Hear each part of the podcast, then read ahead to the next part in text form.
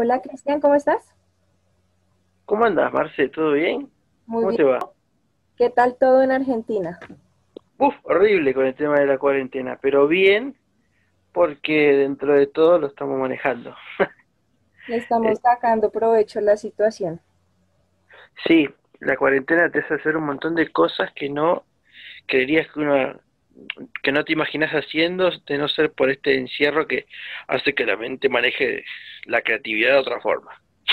Pero mira, mira lo bueno del COVID que nos unió para hacer este maravilloso podcast. Quiero que empecemos hablando un poco de cine, porque los dos tenemos cuentas eh, en la cual subimos contenido eh, de películas de diferentes géneros. Y por Sí. qué no darle inicio a una muy buena película que se llama Los Siete Pecados Capitales. Exactamente, o con el nombre original Seven. Con este ese 7 que tiene, que suele ponerle S-E-7-E-N, está bueno, me gusta, tiene buen punch visual. Este, mm, buenísima película, muy, muy, muy buena. Eh, yo ya estoy en el día 16 de septiembre, ustedes todavía es 15, o Sí, sea que llega- llegamos, llegamos para el 25 aniversario de la película. apenas, apenas. Sí, apenas llegamos. Lo importante es que estamos. Este, yo estaba obsesionado con la fecha, ¿viste? Eh, la película es de. Bueno, se estrenó un 15 de septiembre de 1995, pleno en los 90. De una época interesante, con películas interesantes, historias interesantes. Muchas de las mejores películas son de esa de esa época. Y Seven no se queda atrás. Es un para, para mí, es una gran película. Sí, además esta película causó mucha controversia, ¿no? Por lo cruda que, que es y por lo negro que nos muestra en sus escenas tan explícitas que lo dejan a uno atónito. Sí, es cierto. Este, pero bueno, eso es, es relativo, ¿no? Porque a veces el, mundo del cine es como que tiene una doble moral y quizás cuando uno ve este muchísima violencia, pero no está, ¿cómo te puedo decir? No, no está eh, de alguna forma si esa violencia es una violencia que está como en un trasfondo que no importa, no interesa. O sea, por ejemplo, si hablamos de una película de Rambo, de cualquiera de esas películas donde mueren 500 secuaces que los, los matan a todos a tiros, no importa. Pero si vemos una película tipo Seven donde hay un intento, ¿no?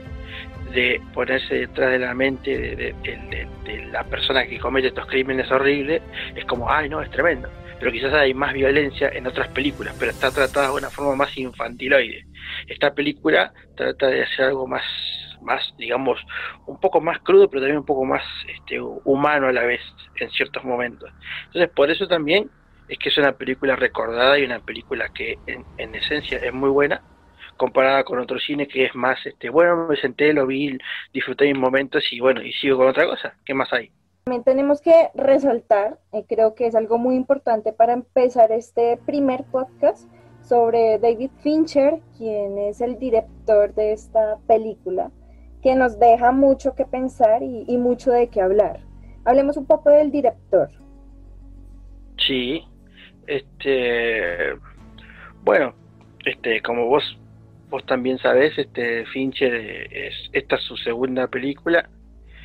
Eh, es la segunda película, pero la, la, pero su primera película realmente. Segunda en los papeles, pero primera en la realidad.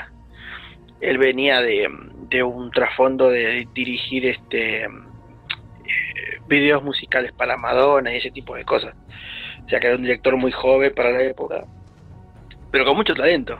Entonces, este, su primer este, acercamiento a lo que es Hollywood viene en el año 92 con la película Alien 3. Este, que bueno, Fox en ese Es una de tus favoritas, ¿no? A mí me encanta la saga Alien. La, la, tercera no es mi favorita, pero me gusta mucho también. O sea, eh, no caigo en esa categoría de que le parece que es una película horrible, mala y qué sé yo. No, para mí la 1, la 2 y la 3 son buenísimas las tres. Este, la primera, yo soy, a, a, mí mi película favorita es la primera, mi película favorita de, o sea, pidiéndole a una persona que le encanta las películas hablar de una película favorita es doloroso y es complicado. Pero en mi caso yo tengo un, un lugar en mi corazón muy especial para la primera película de Alien que me gustó mucho. Me gustó la estética, me gustó cómo estuvo trabajado todo el tema de, de, es una especie, es una película de monstruo, de, de, un monstruo, digamos, que se volvió muy popular, pero tiene un formato de thriller que no la tiene el resto de las películas. Pero bueno, en fin, eso es para otro, otro momento, ¿no? Pero bueno, Fincher dirigió esta tercera película de Alien, que para el momento ya había mucha locura de que necesitaban que esa película saliera bien, ergo se metieron, se metió, digamos, el estudio ejecutivo, se metieron a meter, digamos, todos metieron mano en el mismo plato y fue un desastre a Fincher este, le hicieron la, vida imposible y entonces este, quedó muy decepcionado lo que era, digamos, la maquinaria de Hollywood. Es por eso también de recalcar que esta historia es importante porque después, tres años, eh, sí, tres años después, nos da esta película, que uno dice, para un tipo que no quería saber más nada con dirección, se saca de la galera una película que para mí es, es increíble, está muy, muy bien hecha, está muy buena y tiene una estampa ya mucho más sólida de lo que es la dirección y la visión artística de un director que tiene talento. Entonces, es interesante ver eso, en este caso, en esta película, en este director, esta segunda película que realmente fue buena. Sí, así es. Pues Fincher tiene otras películas, para mi concepto también muy buenas, como El Club de la Pelea. Esa fue estrenada en el 99 y más contemporáneas, eh, Perdida. Es una película que da mucho también de qué hablar. O Fincher tiene un muy buen repertorio de, en cuestión de películas. Aterrizando nuevamente a Seven, eh, empecemos hablando de, la intro. Cuando nos muestran los créditos, eh, la forma tan original que lo hacen, como muestran esos detalles de las letras, de las agujas, de la sangre, de las pistas, Mm, me parece muy inquietante. Desde que le damos play a la película, podemos evidenciar que esa película realmente se va por muy buen camino porque la intro nos muestra como esa, esa marca que muy pocas películas o incluso solamente esta la tiene. Sí, sí, sí, definitivamente. ¿Querés un detalle interesante en la intro de esta película? El nombre, hay, hay un, digamos, eh, en los créditos aparece el nombre de Brad Pitt, Morgan Freeman, pero hay un nombre que falta, no quiero dar spoiler por si no vieron la película, que este, falta en los créditos desde el principio y lo ponen en el final porque es para para no para generar más este misterio para no saber pues no tiene, tiene al principio tiene este el nombre de los actores, que son más o menos se da, la idea de quién es quién. Entonces hay un nombre clave que falta, no aparece al principio, aparece al final. Es un detalle, ¿no? Que está ahí, pero no está. Uno lo ve y dice, oh, ¿qué pasó? ¿Por qué no está esta persona si es súper importante en la trama? Ah, no, lo ponen al final. Entonces es obvio que es, es, es una forma de decir, eh, no le vamos a dar en esta primera experiencia, si es tu primera vez que la ves, no te vamos a dar todo para que vos saques conclusiones rápidas es un lindo detalle, es un, detalle que demuestra, eh, ¿cómo te puedo decir? Eh, que hay cierto, cierto, cierta sustancia y, cierto cariño por el trabajo que se está haciendo. Pues son detalles mínimos que no, no realmente no aportan tanto, pero están. E, eso es bueno. Y entonces ya al ver eso y analizarlo decís, estoy a punto de ver algo interesante, algo bien hecho, algo que tiene espíritu por así decirlo, ¿no? Sí, lo que hacen es jugar con el anonimato y pues poner al espectador como en la intriga, como que, bueno, ¿quién es este tipo? Eh, del cual nos vamos dando cuenta en la película ya casi al final. Mm, hablemos de la ambientación, eh, en la forma en que fue ambientada la película, también es algo muy importante porque no nos dicen dónde están, dónde están ubicados. Claro, hay como una especie de, ¿cómo te puedo decir? Eh, se juega también con, con los simbolismos de muchas cosas y, con la atmósfera opresiva que tiene la película que hace que, que, justamente uno como que esté en una situación de peligro constante, o sea, la ciudad en sí, como decís vos, nunca dicen dónde están. Dicen, estamos en tal lugar, me gustaría irme a este lugar, estoy podrido de este lugar, es, horrible. Nunca dicen, estamos en, no sé, Brooklyn, en Nueva York, no sabes dónde están, no, no te lo dicen y el lugar en sí tiene una atmósfera muy opresiva, siempre hay una lluvia torrencial que, que le da y, y, cae arriba de los actores y, y o se meten en los autos, hay esas tomas en las que están dentro del auto refugiándose en la lluvia, es como que la película en sí, la ciudad es como que siempre te está empujando y poniéndote nervioso y, todo está muy sucio y todo está muy, está muy, es, todo es, en sí es, un, es como si fuese un personaje aparte, la ciudad misma, que esa ciudad que no tiene nombre, que es un misterio como, como otro personaje que, que, que, que pone sus cartas en el juego para que los personajes jueguen adentro. Eso también está, eso también sí, me, gusta muchísimo. Me parece muy bueno, muy correcto, muy acertado para este tipo de película.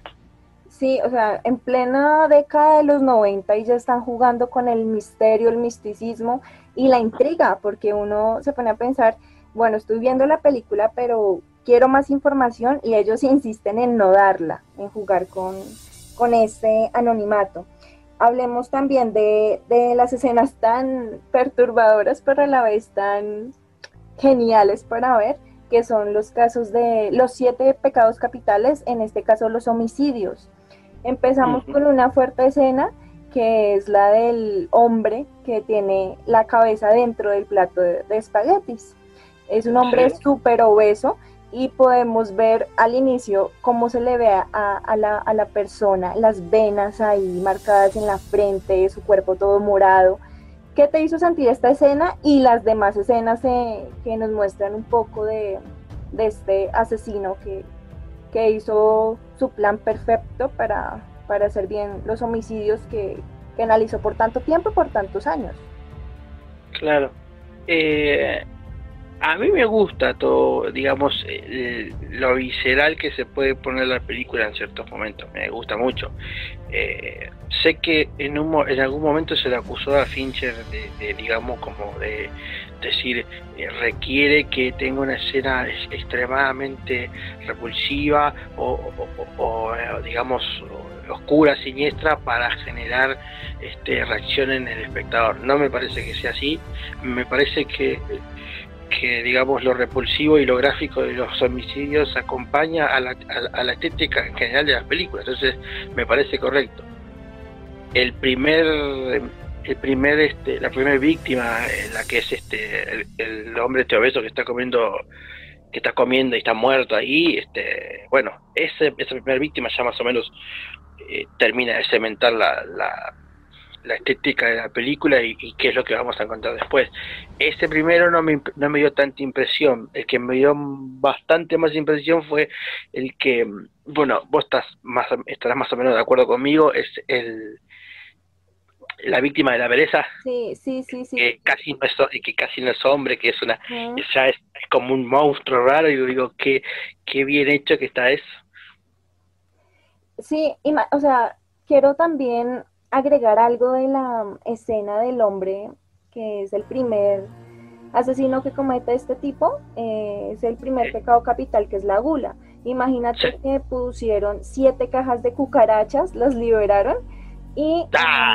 ajá, a esta persona le tocó, le, les tocó que le colocaran eh, pues que le taparan la, la, nariz y los oídos para que la cucaracha que andara por ahí no se le entrara, pero imagínate grabar esa, esa escena así. No, yo, no la grabo, yo no la puedo grabar, yo le tengo le tengo un asco particular a ese bicho, como, ah, ya hablaron nada más me da cosas, pero sí, sí, sí, yo cuando veo una cucaracha ya me da una repulsión muy particular.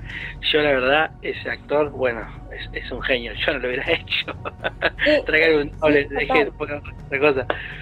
Pero bueno, sí, había escuchado algo del tema de las cucarachas. Este, si nos damos cuenta, no juegan con los efectos, sino es utilizar el maquillaje y los debidos elementos en la vida real. O sea, lo plasman tal y como es, como se vería una escena de crimen real, en la vida real, que le genera a uno pavor. Sí, sí, sí, sí. Este, las escenas de que exacto, sí, tenés este, 100% de acuerdo con vos, las escenas este, transpiran a, autenticidad porque es increíble, o sea, cómo también cómo, cómo trabajan las luces para eh, mostrarte lo que ellos quieren y, dejar a, digamos a la cabeza del espectador el resto. Este ese trabajo también está muy bueno porque así como pueden ser muy gráficos y muy visuales en algunos momentos en otros momentos es más que nada la sugestión. En muchos momentos muy importantes de la película la sugestión tiene un punto tiene un, trabajo vital en lo que vos percibís de la película y es lo que hace que la película también sea bastante buena. Eh, tenés esto, te vamos a mostrar esto. Y esto no te lo voy a mostrar, pero sí te voy a mostrar quizás el resultado. Y, Ay, Dios mío, ¿qué es esto? Y te termina perturbando quizás más. Igual hay de dónde tomar de lo que vos quieras en esta película, tiene de todo.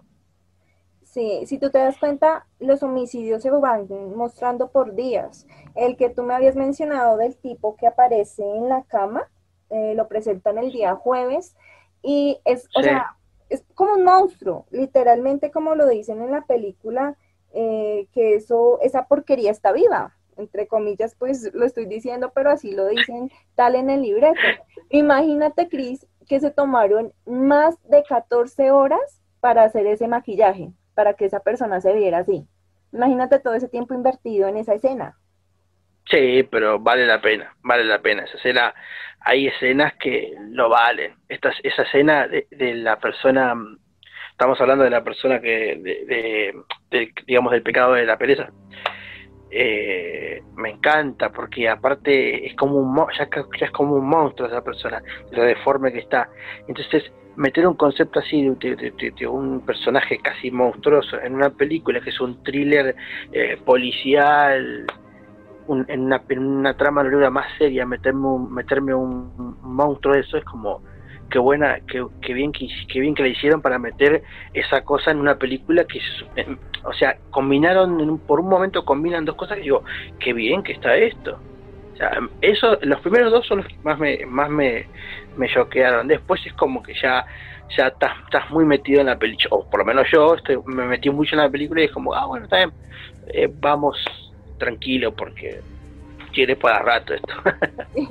y coincidimos con lo mismo que es como la mejor escena pues en cuanto a, homicidios porque el cadáver se ve como si se estuviera pudriendo. Y cuando nos muestran que lo llevan al hospital y dicen, no, es que si le ponemos una luz, una linterna en los ojos se va a fundir. Y uno queda como, uff, o sea, el tipo este que está cometiendo los asesinatos realmente está muy mal de la cabeza, está desquiciado porque planeó eso un año. Un año lo tuvo así, le, le, cortó la lengua, o no me acuerdo si se la cortó o él mismo se la comió. Algo de eso sí decían, creo que se ha comido. Este, como es, pero sí, claro, bueno, eso, eso también está muy bueno, que eh, plantan las bases, ¿no? No es como que es un, un loquito que, que va haciendo cosas raras, es como, hay como una mente detrás que está este, planificando algo, digamos, de una forma muy meticulosa. O sea, y eso es lo que más o menos eh, hace que uno como espectador diga, pero ¿qué este tipo qué quiere hacer? ¿Qué, qué, le pasa? Sí, bueno, como la idea es no dar tantos spoilers para que las personas vayan a ver la película, hablemos ya de, de la escena final, hablemos de, de qué sensaciones nos, nos, nos despertó esta escena tan, tan cruda, tan fuerte. Sí, sí, sí, porque aparte si no, este, nos quedamos, se nos corta la grabación en el medio, tenemos problemas técnicos, así que vamos, vamos, eh, este, sí, bueno, llegando a la escena final, para mí ya hay un desarrollo de los personajes que hace que todo lo que pueda llegar a pasar en el final eh, puede ser, eh, este, ¿cómo te puedo decir? ya para el momento del final ya uno como que invirtió tanto en los personajes que dice cualquier cosa que pase acá me va a dejar este, flipado, enloquecido. Eh, me gusta mucho también que ya para el momento del final este, tenemos personalidades en los personajes principales, sus personalidades están bien definidas, eh, están bien plantadas las bases como para decir, eh, uh, caramba, este, ¿cómo te puedo decir? Viste que hay veces que uno llega a un final de una película y no le importa nada lo que le pasa al personaje principal porque no conectó o no se, no se encontró ese momento en el que uno eh, puede empatizar un poco quizás con el punto de vista del personaje, sea bueno o malo, lo que sea. Eh, en esta película no pasa eso. Y el final a mí me dejó eh, sorprendido, me gusta, este, era lo que esperaba un poco porque la película tiene un tono y, el final mantiene ese tono, no traiciona ese tono, así que me gusta mucho. Eh, y no pudiera hablar mucho del final sin tirar, sin tirar spoiler, así que voy a decir que el final me parece correcto para lo que la película nos muestra, esas dos horas y diez minutos que dura más o menos. Sí, eh, en este último, pues se puede evidenciar que el último pecado capital es la envidia, porque este desquiciado dice que la envidia es mi pecado, pero mira que también analizando el apartamento donde vivía Mills, eh, era el 5A y esto hace referencia al quinto pecado capital que es la ira. Entonces podemos ver cómo al final Mills está lleno de, rencor, de rabia, de, odio y se deja llevar por sus impulsos. Entonces también podemos ver esa diferencia entre los dos detectives, que Somers es una persona bastante racional, bastante aterrizada, es un tipo como muy crudo, como que no le importa nada, como muy vaciado. Y Mills es todo lo contrario, es una persona bastante emocional, sensible, y pues al final hace lo que hace porque se deja llenar obviamente de sus sentimientos. Mm, pero es bonito y a la vez es eh, como particularmente que lo llena uno de adrenalina ver esa escena porque uno dice, no, yo estuviera en sus zapatos, hago lo mismo. Pero mira cómo Somers lo incita a que no lo haga que le dice, no, piensa en su carrera. Él como que le habla duro y le dice, pero mire, qué es lo que está haciendo, y el otro no le importa, porque se deja llevar por lo que el este desquiciado le dice. Y no sé si tú te percataste que ya al final en esa escena muestran un poquito, o sea, pasan muy rápido como la, la cara de la mujer. Cuando le está hablando de, todo lo que pasó, aparece un fragmento pequeño de, del rostro de ella, donde Mills imagina a la esposa. No sé si te percataste. Sí, sí, sí, sí, sí, sé lo que me está diciendo. Sí, sí, sí, sí.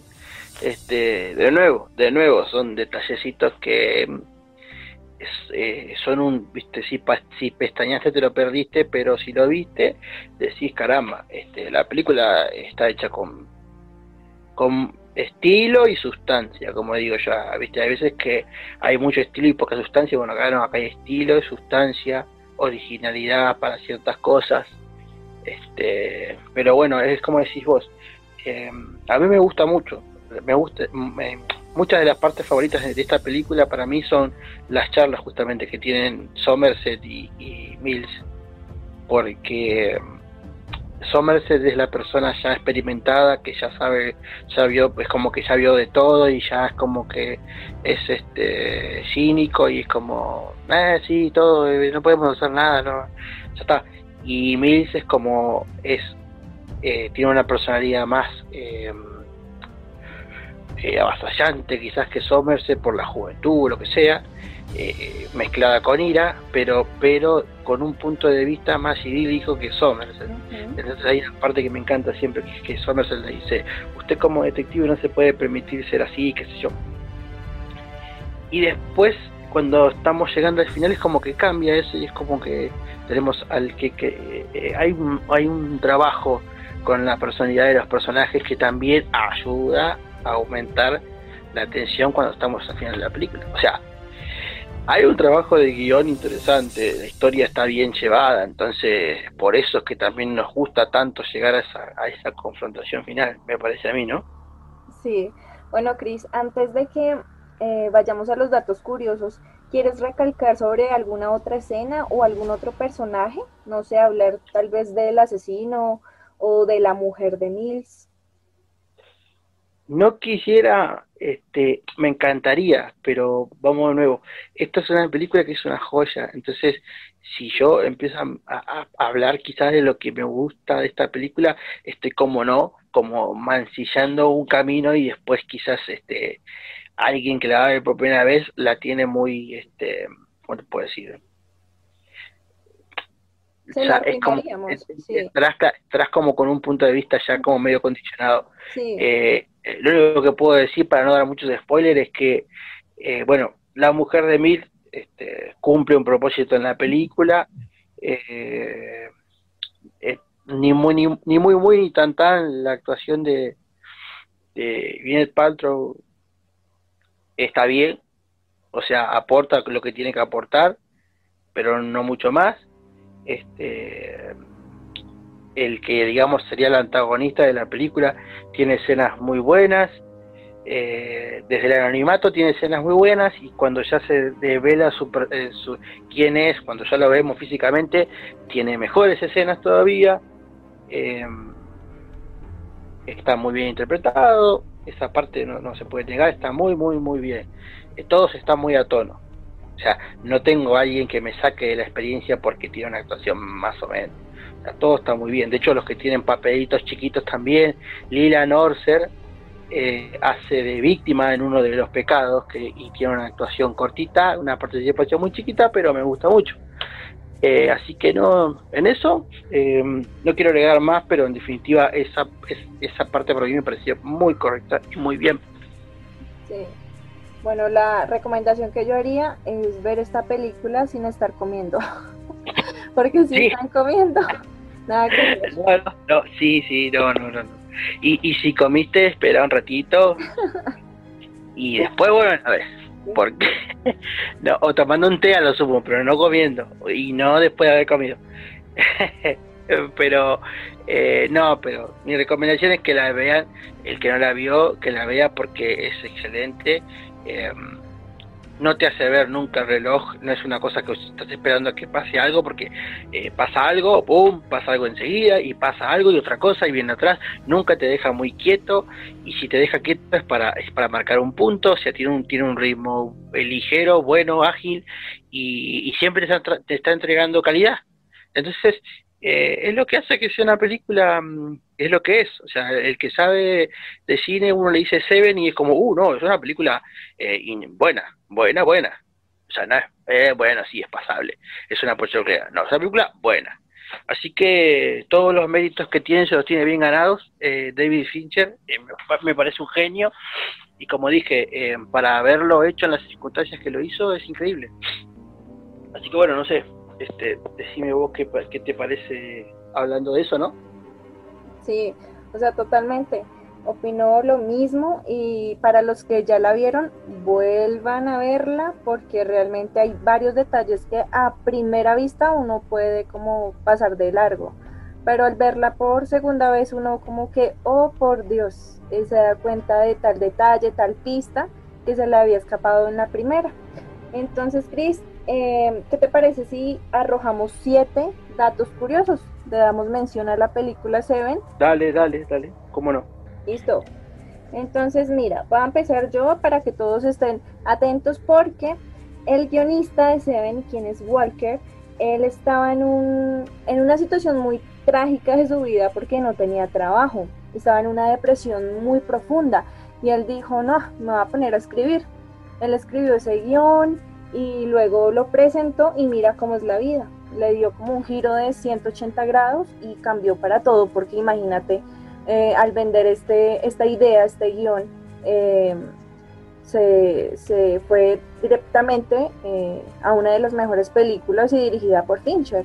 Entonces nos damos cuenta que a veces uno como que está estancado, ¿no? Como que en la vida uno dice ni para atrás ni para adelante, estoy en una mala racha, pero a pesar de lo mal que uno esté viviendo, como que uno puede sacar esa inspiración para escribir algo que valga la pena y más adelante vea los frutos. Entonces, ese dato me parece muy bueno, ya que nos damos cuenta que a pesar de su lado oscuro eh, en ese entonces de, Walker, eh, nos damos cuenta que eso fue lo, lo más, eh, por decirlo así, valioso para, para que este guion hubiese sido tan oscuro y tan crudo. Sí, sí, sí, sí, por supuesto. Este, pero sí, es, un dato curioso también ver cómo uno eh, se pone a veces también ¿no? en un estado especial para, para sacar un producto que quizás en otra en otra en otra situación no ni siquiera lo, lo visualizas tan bien, quizás, ¿no? Lo visualizas, pero no con tanto detalle, con esa imprenta tan personal. Pero sí, por supuesto. ¿Querés que vayamos uno y uno? Sí, sí, dale. Eh, bueno, un pedazo de trivia interesante. Esta película tiene la participación de mm, Richard Roundtree, que aparece en un pequeño papel. Richard Roundtree es una leyenda en lo que se refiere a este, papeles de detectives, porque es el actor que interpretó a John Shaft. John Shaft es un personaje que ya tiene sus años, desde los años 60, de la, de la época del Black Exploitation. Eh, y bueno, es un detective muy especial, tuvo su serie de televisión, eh, en Netflix hace poco sacaron una película, la tercera, cuarta película, teníamos seis películas. Es un personaje eh, conocido en su, digamos, tiene su círculo de, fanáticos, como decir este Serpico o ese tipo, esos personajes este, no tan de, primera clase, pero tienen su serie B, su séquito, John Shaft. Este, en esta película aparece también hace, hace detective, tiene un par de escenas, pero me pareció una linda, un lindo agregado. Era un guiño para esas personas que este, son fanáticas de este actor y de ese personaje. Sí, siento que también fue un muy buen aporte. Como tú dices, hay papeles pequeños que uno dice, así hayan salido por muy corto tiempo, la rompieron, o sea, la hicieron muy bien. Sí, sí, sí, sí. No hay papeles, este, como el dicho ese que es, este, no hay papeles pequeños, hay pequeños, eh, como diciendo, no importa pequeño o grande el papel, si tu trabajo es bueno, bueno. Eh, pero bueno, a mí me gusta a veces, soy de, viste, de, soy medio cholula, viste, si veo a alguien, yo sí lo conozco, entonces, viste, me queda en la cabeza, este, hasta que yo encuentre a ver por qué me pareció conocida esa cara, no para, ¿viste? Así que suelo dar datos curiosos. Bueno, vamos con otro dato. Este. Eh, Fincher, eh, el director, quiso fichar a Paltrow como la mujer de, de Mills, pero pues la respuesta de la actriz fue no, no, y no, y no voy a participar en esa película.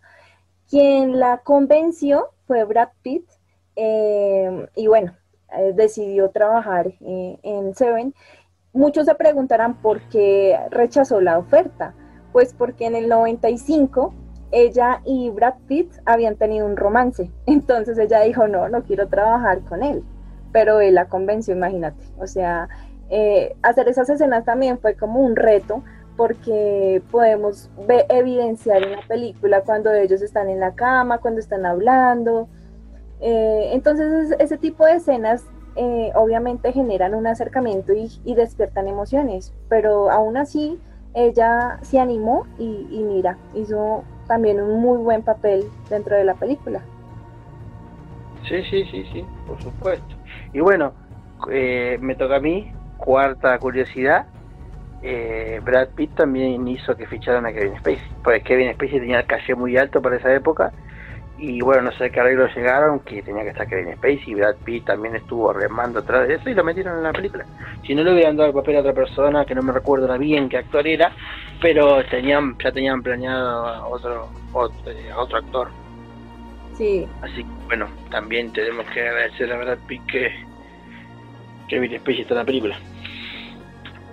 Y bueno, vamos con otro dato. Eh, nosotros habíamos mencionado antes que, no le daban un nombre a la ciudad, siempre decían como aquí o esta maldita ciudad, nunca nombraban nada, pero en, las locaciones se situaron en Filadelfia y en San Francisco y en una parte de Los Ángeles, pero pues si nos damos cuenta la locación fue muy buena porque no nos muestran como una amplitud de la ciudad, sino por partes de callejones, eh, de ciertas escaleras, entonces como que no percibimos a plena vista dónde, dónde es la locación. Esto también me parece curioso y muy chévere. Sí, sí, sí, sí, por supuesto. Em, bueno, tengo también otro dato interesante, refiriéndonos al tema de la filmación, backstage y todo eso, es que, em, por ejemplo, eh, el yeso que tiene esa rotura que eh, se rompe el brazo en un momento, sin meter mucho spoiler, tiene, tiene un, tiene, bueno, se lastima el cuerpo, ¿no? Eh, el guion decía que Mills tenía que tener una lastimadura que iba a, que iba a molestar al resto de la película, pero en realidad Brad Pitt cayó mal y se rompió el brazo y lo tuvieron que operar y lo agregaron en la película. O sea, tenía que tener una lastimadura, pero no de ese estilo. Pero como Robert Pitt se rompió el brazo, bueno, listo, lo metemos, se listo, se queda. Y, eso también fue así, así fortuito. Yo creo que hasta todos los planetas se alinearon para que esta película se viera de la mejor manera. Ah, pues, imagínate tantas coincidencias. Sí, sí, sí, Y se ve muy natural y muy real. Sí, sí, sí. Sí, porque aparte no... Por, debe ser por un tema de practicidad o lo que sea, eh, uno nunca ve mucho a, los a los personajes principales con una dolencia que, que, le, que, le, que le limite la, la motricidad de alguna forma. Eh, siempre los personajes se lastiman, pero nunca tienen eh, limitaciones motrices, o por lo menos nunca, yo no me recuerdo ver muchos principales con un brazo roto, eh, o sea, eso está bueno, es, por eso digo, son pequeñas cosas que le meten sustancia y estilo especial, y entonces eso se agradece mucho y se aprecia mucho. Sí, bueno, vamos con otro dato. New Line Cinema le había echado el ojo a Guillermo del Toro pues para que dirigiera la película pero él mm. dijo que no porque él no le gusta mostrar el lado oscuro y la crueldad de la humanidad. Pero nos damos cuenta que Fincher realmente era el indicado, nada que hacer. Eh, Fincher tenía que dirigir esta película porque él sí le gusta mostrar todo lo crudo y lo, y lo vasto que hay en, el mundo, entonces Fincher era el mm. indicado. Sí, sí, sí, totalmente. A veces es lo que tiene que ser para lo que tiene que ser. Sí. Este, y bueno, eh, me toca a mí el último, me toca el último, la última curiosidad a mí, el último pecado. Eh, en, un, en, un, en una curiosidad interesante tenemos que este actor que mencioné, Lilian Orser, eh, bueno, tiene un papel pequeñito que hace de, este, bueno, una víctima.